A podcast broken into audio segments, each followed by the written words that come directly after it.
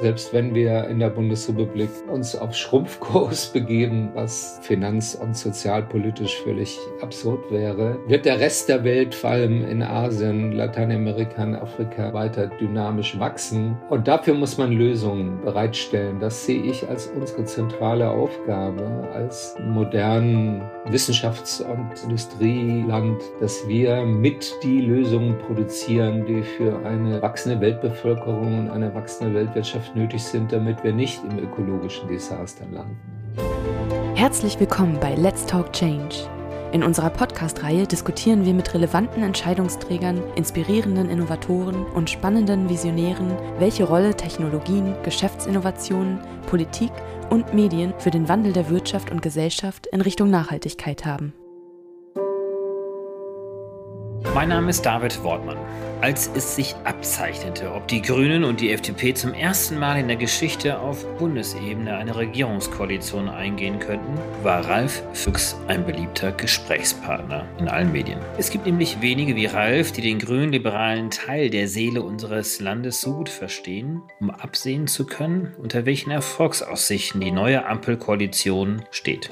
Ralf war einmal Parteichef der Grünen und auch Leiter der grünnahen Heinrich-Böll-Stiftung. Heute setzt er sich als Gründer und Leiter des Zentrums Liberale Moderne für individuelle Freiheit, gesellschaftlichen Zusammenhang, Selbstverantwortung und den Erhalt liberaler Demokratien ein.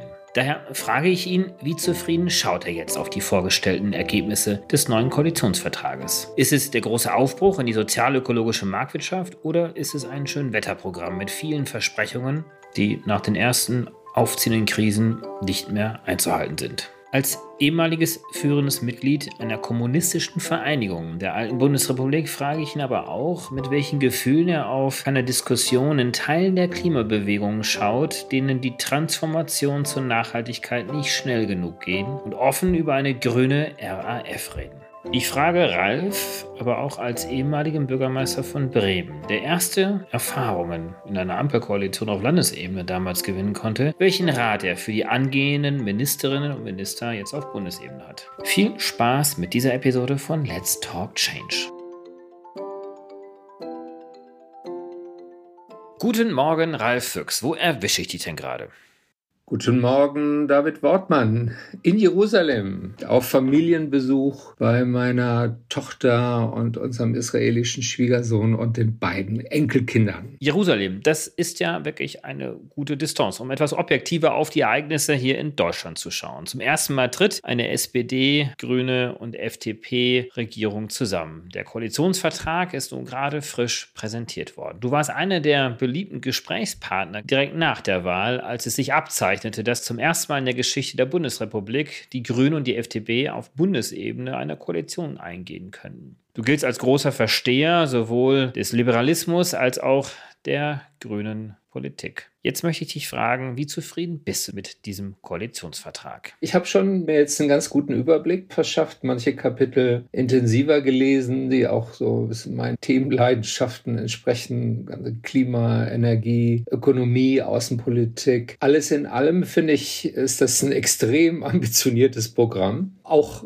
extrem detailliert. Ich weiß nicht, ob es schon jemals einen so detaillierten Koalitionsvertrag gegeben hat, sozusagen die Welt en gros und en Detail mit einem hohen Maß an Fachkompetenz, also Chapeau an die Verhandlungsgruppen. Gleichzeitig habe ich so ein zwiespältiges Gefühl, ob das so auch noch in die Zeit passt, ja, ein so umfassender Katalog voller gute Absichten für eine umfassende Verbesserung, Modernisierung, sogar Dynamisierung unserer Gesellschaft. In einer Phase, in der wir doch damit rechnen müssen, dass nicht alles so glatt läuft in den nächsten Jahren, sondern dass die Welt sehr krisenhaft ist. Was wir jetzt gerade wieder bei Corona erlebt haben, also das Unerwartete eher das Wahrscheinliche wird. Und ob alle diese guten Vorhaben tatsächlich parallel und additiv umgesetzt werden können oder ob man nicht doch stärker politische Prioritäten wird setzen müssen und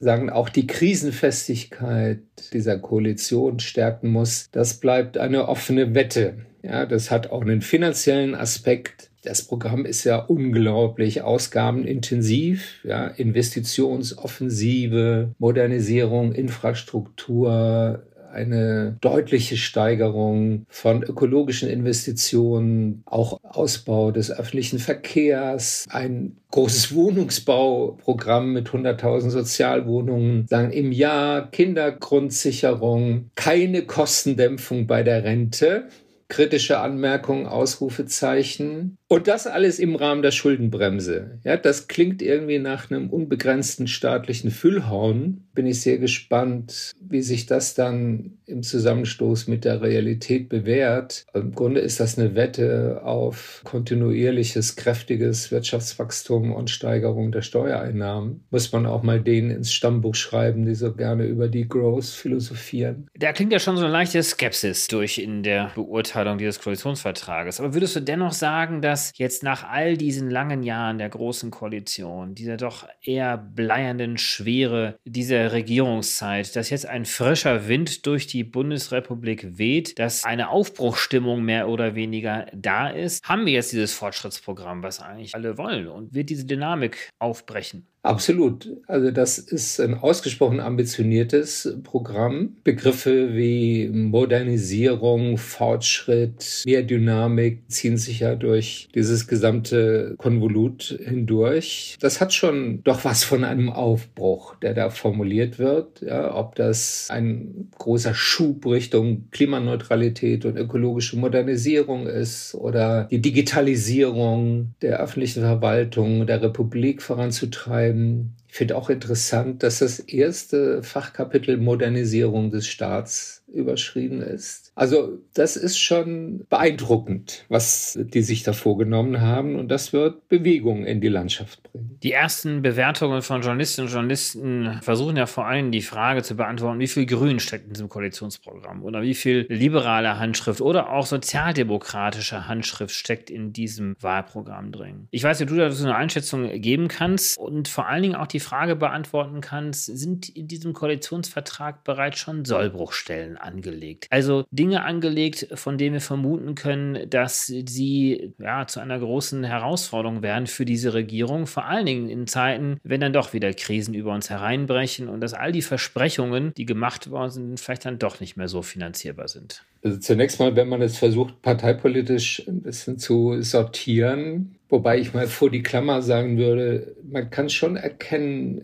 das Ringen darum, diese drei unterschiedlichen Schulen und politischen Traditionen wirklich zusammenzuführen. Ja, also das ist nicht nur nebeneinander gestellt. Jeder kriegt so seine Spielwiese oder seine, seine Erfolgserlebnisse, sondern das ist schon ein Versuch, auch eine Synthese aus dem Sozialen, dem Liberalen und dem Ökologischen zu formulieren, was ja auch in allen drei Parteien in unterschiedlichen Verteilungen und sagen wir, mit unterschiedlicher Passion vertreten ist. Das ist ja nicht so, dass jetzt alleine die SPD für soziale Gerechtigkeit steht oder allein die Grünen für Öko und alleine die FDP für Freiheit. Das ist ja Quatsch. So, also ist klar, die SPD hat so ihre sozialpolitischen Essentials da durchgesetzt, von der Erhöhung des Mindestlohns auf 12 Euro, was Lohnerhöhung für etwa 10 Millionen Menschen in der Republik bedeutet, über das Rentensystem ist unantastbar. Ja, das finde ich tatsächlich einen sehr kritischen Punkt. Im Grunde gibt der Koalitionsvertrag keine Antwort auf die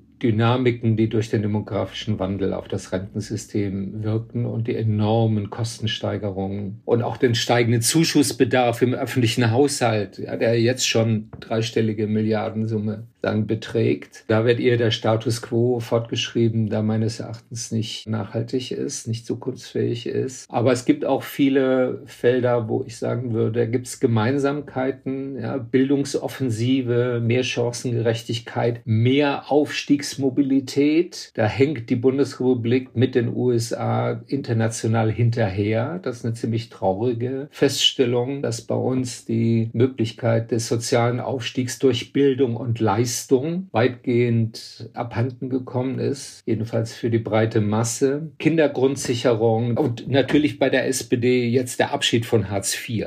Ja, da ist ja jetzt mit diesem neuen Bürgergeld, was weitgehend ohne Sanktionen auskommt, festgeschrieben worden. Da ist ein richtiges Kapitel jetzt abgeschlossen worden und das liegt ja auch, wenn ich das richtig sehe, einigermaßen auf der Linie von Grünen und FDP. Spannender finde ich tatsächlich den Spannungsbogen zwischen Klima, Nachhaltigkeit, Ökologie und Ökonomie. Und ich finde, das ist ziemlich gut gelungen in dem Vertrag. Ja, natürlich findet sich da vieles wieder, was auf aktiven Staat sagen, hinausläuft, ja, vor allem eine Steigerung der Investitionstätigkeit, Modernisierung der Infrastruktur. Aber ich glaube, es ist doch gelungen, die Klimapolitik sehr weitgehend in ein Konzept einer ökologisch-sozialen Marktwirtschaft einzubinden. Das taucht als Schlüsselbegriff auch auf, finde ich bemerkenswert. Und da finden sich doch sehr viele Passagen, die von einem liberalen Realismus geprägt sind, dass diese große ökonomische Transformation zwar vom Staat angestoßen werden muss und auch kofinanziert werden muss, aber dass sie vor allem kommen muss aus der Wirtschaft und aus der Zivilgesellschaft. Ja, also dass wir vor allem eine Mobilisierung von privaten Investitionen brauchen, von Unternehmertum, von Forschung und Entwicklung. Es gibt sogar den Satz, dass durch die Freisetzung von unternehmerischem Wagemut neues Wachstum generiert werden soll. Finde ich erstaunlich und gleichzeitig sehr, sehr begrüßenswert. Also es ist doch so ein Schritt weg von dieser Vorstellung, dass Klimaneutralität vor allem durch eine immer engmaschigere staatliche Steuerung erreicht werden könnte, sondern stärker in eine Richtung, dass es um die Freisetzung einer Dynamik von ökologischen Innovationen, Investitionen geht. Das finde ich tatsächlich bemerkenswert. Richtig. Und vor allen Dingen wird ja auch jetzt nicht dieses Narrativ bedient, was ja zum Teil aus der Klimabewegung auch sehr stark akzentuiert wird, Konsumverzicht zu betreiben, sondern das ist ja auch das, was Sie sagen, das ist scheinradikal, weil wir brauchen ja eigentlich genau das Gegenteil, nämlich Wachstum, grünes Wachstum. Das heißt nicht unbedingt mehr materiellen Konsum, aber jedenfalls nicht eine, sagen, Strategie, die auf eine immer stärkere Einschränkung, auf immer mehr Restriktionen, auf Verzicht und Verbote ausgerichtet ist. Und das ist tatsächlich nicht der Geist dieses Koalitionsvertrags. Also da gibt es Begriffe wie nachhaltiger Wohlstand, neue Wachstumschancen durch ökologische Innovation, Stärkung auch des Industriestandorts Bundesrepublik ja, als Vorreiter für ökologische Techniken und Produkte und Dienstleistungen. Das ist ein sehr viel dynamischerer Begriff von ökologischer Transformation, als der in vielen Ökodebatten vorkommt. Wobei, ich sage jetzt mal, der rote Faden der Entkopplung des Wirtschaftswachstums vom Naturverbrauch jetzt, glaube ich, nicht so deutlich. Das ist nicht explizit formuliert, das stimmt. Das finde ich schade, dass diese entscheidende Herausforderung, was eigentlich der Kern einer grünen industriellen Revolution ist. Ja, die wird zwar in der Sache sagen, beschrieben, aber man spitzt es nicht zu auf diese zentrale Herausforderung, dass wir ökonomische Wertschöpfung, Wohlstandsproduktion entkoppeln müssen von Naturverbrauch also nicht nur von CO2-Emissionen, vor allem angesichts einer dynamisch wachsenden Weltwirtschaft. Ja, selbst wenn wir in der Bundesrepublik uns auf Schrumpfkurs begeben würden, was finanz- und sozialpolitisch völlig absurd wäre, wird der Rest der Welt, vor allem in Asien, Lateinamerika und Afrika, ja weiter dynamisch wachsen. Und dafür muss man Lösungen bereitstellen. Das sehe ich als unsere zentrale Aufgabe, als modernen Wissenschafts- und sagen, Industrieland, dass wir mit die Lösungen produzieren, die für eine wachsende Weltbevölkerung und eine wachsende Weltwirtschaft nötig sind, damit wir nicht im ökologischen Desaster landen. Richtig, weil das ist ja nicht das, was wir wollen, die Übernutzung der natürlichen Ressourcen, sondern eben genau diese Entkopplung, von der du ja auch sprachst. Weil wenn wir diese Ressourcen übernutzen, dann wird es am Ende des Tages ja dann doch eher zum Rückgang von Industrieproduktion und doch landwirtschaftlichen Erträgen kommen. Ja klar, eine schrumpfende Ökonomie ist eine, bei der erstens die Investitionen auch sinken. Und das ist das Gegenteil von dem, was nötig ist, wenn wir unseren Produktionsapparat, unsere Verkehrsinfrastruktur, unser gesamtes Energiesystem umkrempeln, dann brauchen wir eine Steigerung von Investitionen. Das wird auch im Koalitionsvertrag durchaus festgehalten. Aber eine schrumpfende Ökonomie bedeutet auch immer härtere Verteilungskämpfe um das Weniger. Ja, das ist nicht eine solidarischere Gesellschaft, sondern eine, in der sagen eine harte, wer bringt seine Interessen noch ins sichere sagen, Mentalität zunehmen wird. Und das global betrachtet sehen wir ja auch, dass damit dann Freiheit und Demokratie in Gefahr sind. Durch den Klimawandel selber ja auch Vegetationszonen sich verschieben, dadurch Migrationsströme losgetreten werden und damit natürlich die Welt insgesamt auch so ein bisschen Unruhe gerät. Das sind die Krisen, von denen du zu Beginn unseres Gesprächs sprachst, die hier dann möglicherweise dieses Füllhorn und diese großen Versprechungen dann auch ein Stück weit in Frage stellen, wenn die Aufmerksamkeit auf kurzfristigere Themen gelenkt werden muss wieder. Klar, eine Welt, in der der Klimawandel außer Kontrolle gerät, also jenseits zwei Grad, das ist eine extrem krisenhafte Welt. Ja, und die hat die Tendenz zu einem permanenten Notstandsregime. Das kann man auch aus demokratischen Gründen nicht wollen. Aber auch unabhängig vom Klimawandel glaube ich, müssen wir uns bewusst werden, dass die Krisenhaftigkeit, die Labilität der Welt eher zunimmt. Ja, aus vielen Gründen. Die ganze internationale Ordnung ist ja gerade im Umbruch mit dem Aufstieg Chinas und der Herausforderung der liberalen Demokratien durch autoritäre Mächte mit China an der Spitze, aber eben auch Russland und Iran und sehen, welchen Weg die Türkei dann künftig geht. Gleichzeitig haben wir disruptive technologische Entwicklungen mit der Digitalisierung, die auch ein zweischneidiges Schwert ist, ja, die enorme emanzipatorische, auch ökologische Potenziale hat hat und gleichzeitig ein hohes Destabilisierungspotenzial, auch ein Potenzial für eine Hightech totalitäre Kontrolle von Gesellschaften. China probiert gerade sowas aus. Also das Stichwort Migration hast du genannt. Ich glaube, wir müssen uns darauf einstellen, dass eher die Unruhe zunimmt und dass es umso wichtiger ist, die Resilienz der liberalen Demokratien zu stärken, ja, ihre Handlungsfähigkeit, auch den gesellschaftlichen Zusammenhalt. Das können wir nicht als selbstverständlich nehmen. Das ist nicht garantiert, sondern daran müssen wir arbeiten. Denn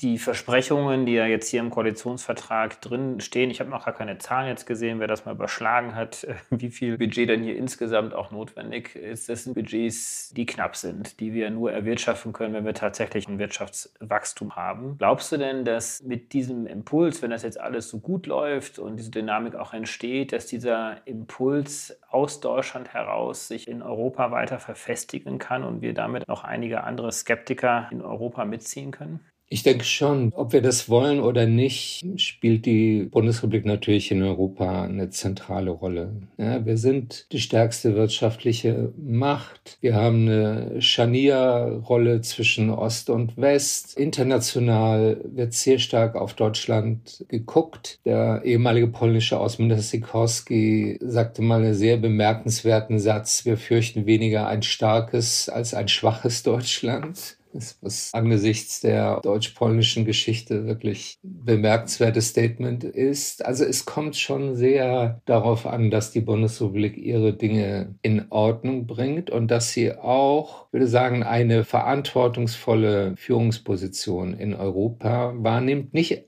im Alleingang. Dazu sagt der Koalitionsvertrag auch ein paar sehr richtige Dinge. Eine Stärkung sowohl des deutsch-französischen Bündnisses als Achse der EU aber auch eine Erweiterung nach Mittelosteuropa, Wiederbelebung des Weimarer Dreiecks mit Polen, auch künftig eine enge Zusammenarbeit mit Großbritannien. Ein Jammer, dass die draußen sind, wirtschafts- und sicherheitspolitisch. Umso mehr muss man sich bemühen, dass das nicht zu einem dauerhaften Bruch kommt mit Großbritannien. Und auch bemerkenswert, es gibt doch in dem außenpolitischen internationalen Teil eine ziemlich starke Referenz auf die transatlantischen Beziehungen. Also eine Stärkung, eine Wiederbelebung, ein Ausbau der transatlantischen Beziehungen, nicht nur im Rahmen der NATO als Sicherheitsbündnis, sondern auch was Zusammenarbeit klimapolitisch angeht, den Versuch, digitale Standards zu setzen. Also ich glaube, man muss diese Allianz des Westens stärken in einer Zeit zunehmender internationaler Krisen und einer wachsenden Herausforderung durch autoritäre Gegenspieler. Also aus den USA kommen ja auch dann doch inzwischen etwas positivere Nachrichten wieder, weil der Senat und das House of Representatives sich ja auch dazu durchgerungen haben, diese großen Infrastrukturpakete zu verabschieden, zumindest zum Teil. Und weitere Teile warten ja noch darauf. Aber es sieht ganz gut aus, dass ein großer grüner Wachstumsstimulus von Seiten der Amerikaner losgelöst wird. China hat sich ja auch Klimaneutralitätsziele gesetzt, obgleich China gemeinsam mit Indien ja so ein bisschen auf die Bremse getreten ist, was den Verbrauch von Kohle anbelangt, jetzt ähm, in der letzten COP26-Konferenz in Glasgow. Aber insgesamt würdest du die These teilen, dass trotz der unterschiedlichsten Interessenslagen machtpolitischer Art, die wir weltweit haben, mehr oder weniger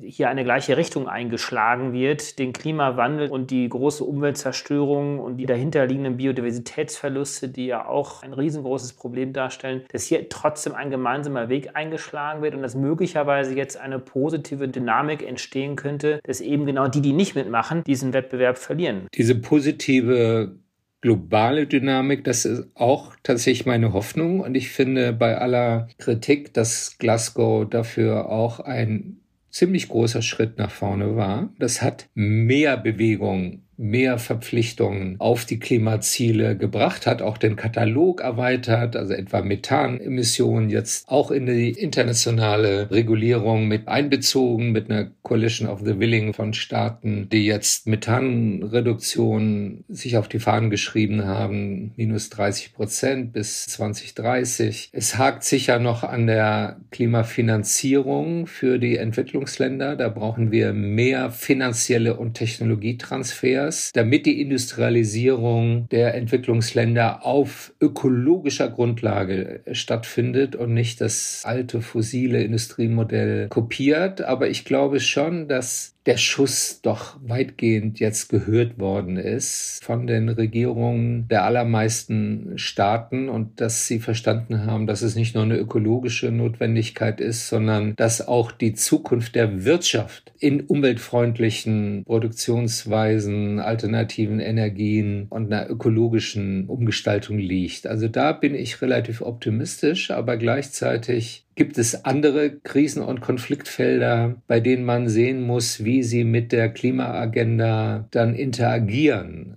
Also es gibt geopolitische Konflikte. Ja, also China hat einen massiven geopolitischen Hegemonialanspruch, nicht nur in Asien und im südchinesischen Meer, sondern mehr und mehr auch weltweit. Versucht im Grunde eine Art Gegenmachtbildung zum Westen aufzubauen. Wir haben viele regionale Konflikte. Also so diese Vorstellung der großen harmonischen Weltgemeinschaft, das teile ich nicht. Deshalb muss man auch in der eigenen internationalen Politik sowohl das Element der Kooperation stärken, das ist übrigens auch so im Koalitionsvertrag formuliert, ja, wo immer möglich Kooperation auch mit unseren systemischen Gegnern auszubauen, etwa in der Klimapolitik. Aber es braucht eben auch das andere Element von Abschreckung und Eindämmung. Also es braucht auch ein Element von Stärke im Auftreten des Westens gegenüber diesen autoritären Mächten. Fällt deswegen möglicherweise auch jetzt in den nächsten vier Jahren und vielleicht dann in der zweiten nächsten Legislaturperiode gerade der Außenpolitik eine ganz große Rolle zu. Das Auswärtige Amt wird ja jetzt nach allen Voraussagen in grüne Hand kommen. Annalena Baerbock könnte dieses Amt übernehmen, dass gerade hier auch ein Schlüssel liegt für die internationale Klima- und Umweltpolitik? Klar, keine Außenpolitik mehr, die nicht gleichzeitig Klimapolitik ist.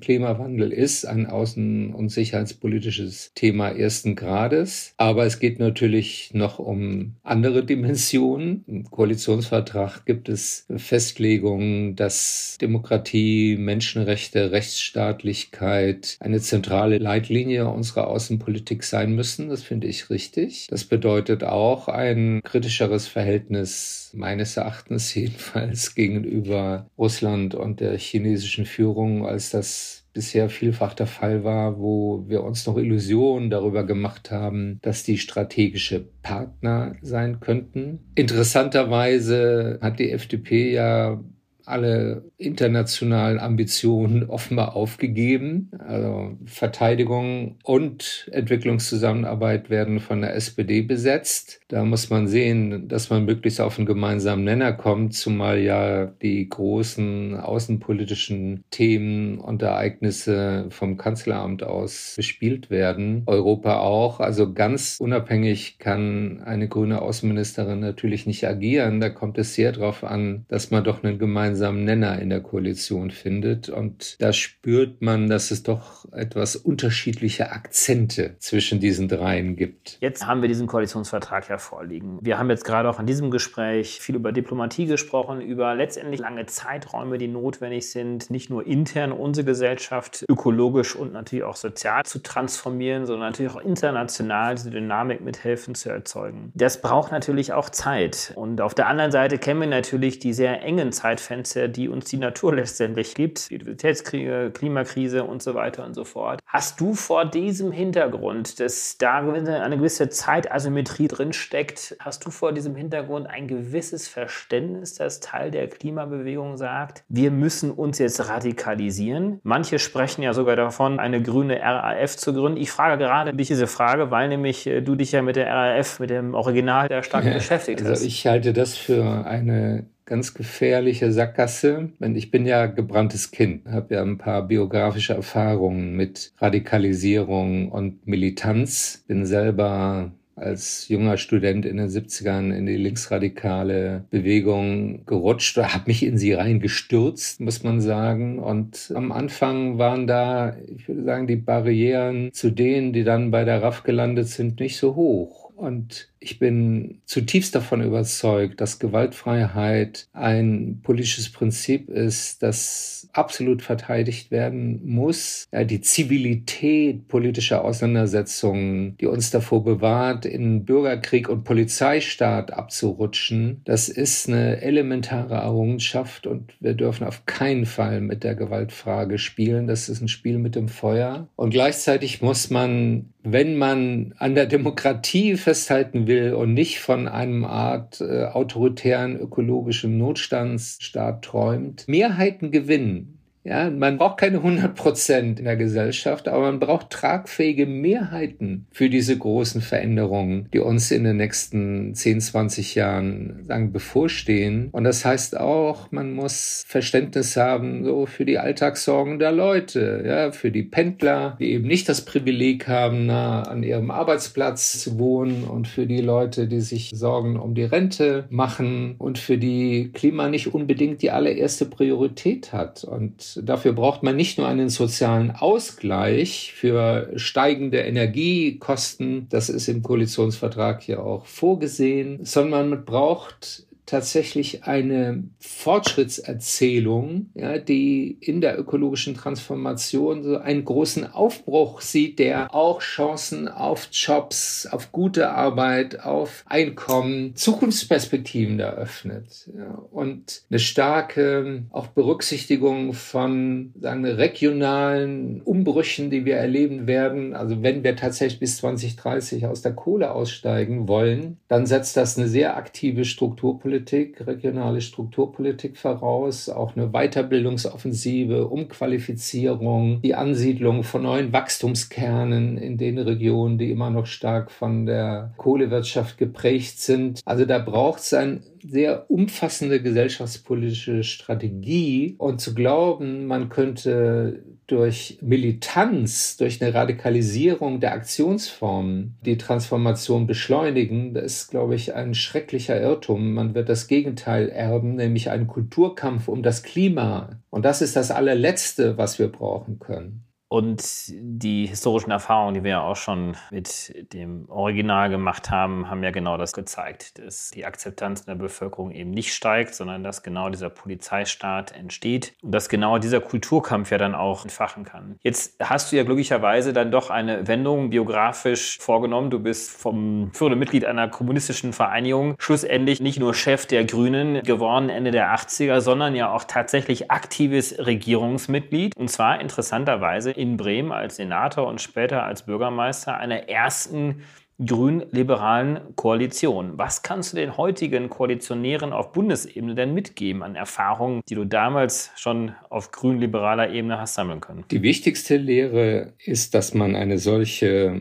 Koalition aus sehr unterschiedlichen Akteuren als ein gemeinsames Erfolgsprojekt anlegen muss. Und ich finde, das haben die heutigen Ampelkoalitionäre eigentlich ganz gut angefangen. Ja, die Gemeinsamkeit zu betonen und nicht den Erfolg immer auf Kosten des anderen zu suchen.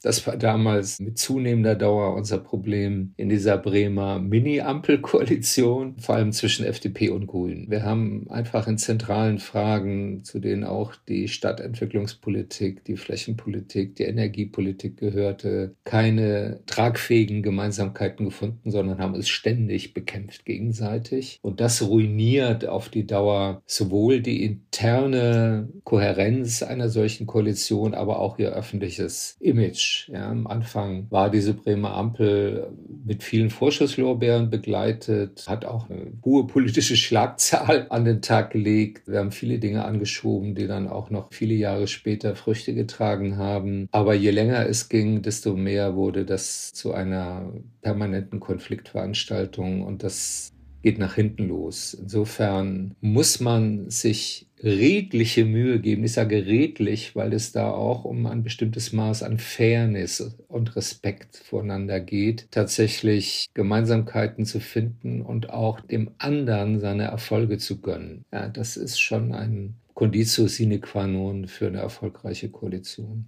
Diese Tonalität ist ja gewissermaßen gesetzt worden bei der Vorstellung des Koalitionsvertrages, in dem ja auch, glaube ich, von allen Beteiligten gesagt worden ist, dass es nicht darum geht, erstmal eigene Parteipolitik durchzusetzen und das eigene parteipolitische Klientel zu bedienen, sondern dass man Ministerin und Minister eines Landes ist, also Politik für das Land macht. Ja, das sagen natürlich alle, erst das Land, dann die Partei. In der Praxis ist das nicht immer so, wie man auch in den letzten Jahren der Großen Koalition gesehen hat, wo doch Parteipolitik eine sehr viel größere Rolle spielte als das gemeinsame Interesse. Aber als Vorsatz ist das löblich. Vor allen Dingen, wenn man sich das Spektrum der Protagonisten mal anschaut, von Christian Lindner auf der einen Seite und Saskia Estjen auf der anderen Seite, das werden bestimmt sehr spannende Jahre mit zumindest ganz viel Hoffnung auf Aufbruch. Hoffen wir, dass die Krisen, die diesen Aufbruch wieder ein bisschen dämpfen könnten, klein bleiben. Ralf Füchs, ganz, ganz herzlichen Dank für diese Einschätzungen. Wir werden jetzt auch in den nächsten Podcast noch ein bisschen tiefer reingehen. Patrick Reichen wird Gast sein in der nächsten Sendung, wo wir uns ein bisschen mehr mal die klimapolitischen, energiepolitischen Themen anschauen. Aber ich glaube, für diese erste Grobeinschätzung war das ein sehr, sehr hilfreich orientierendes Gespräch. Ganz herzlichen Dank und schönen Gruß nach Jerusalem. Vielen Dank und schöne Grüße zurück. Ich bin bald wieder in Berlin. Alles klar, dann sehen wir uns bald wieder. Tschüss. Tschüss. Herzlichen Dank fürs Einschalten. Wir hoffen, dass Sie beim nächsten Mal bei Let's Talk Change wieder dabei sind. Dieser Podcast wird realisiert durch DWR ECO, einer internationalen Cleantech-Beratung für Kommunikation, Politikberatung und Geschäftsstrategien.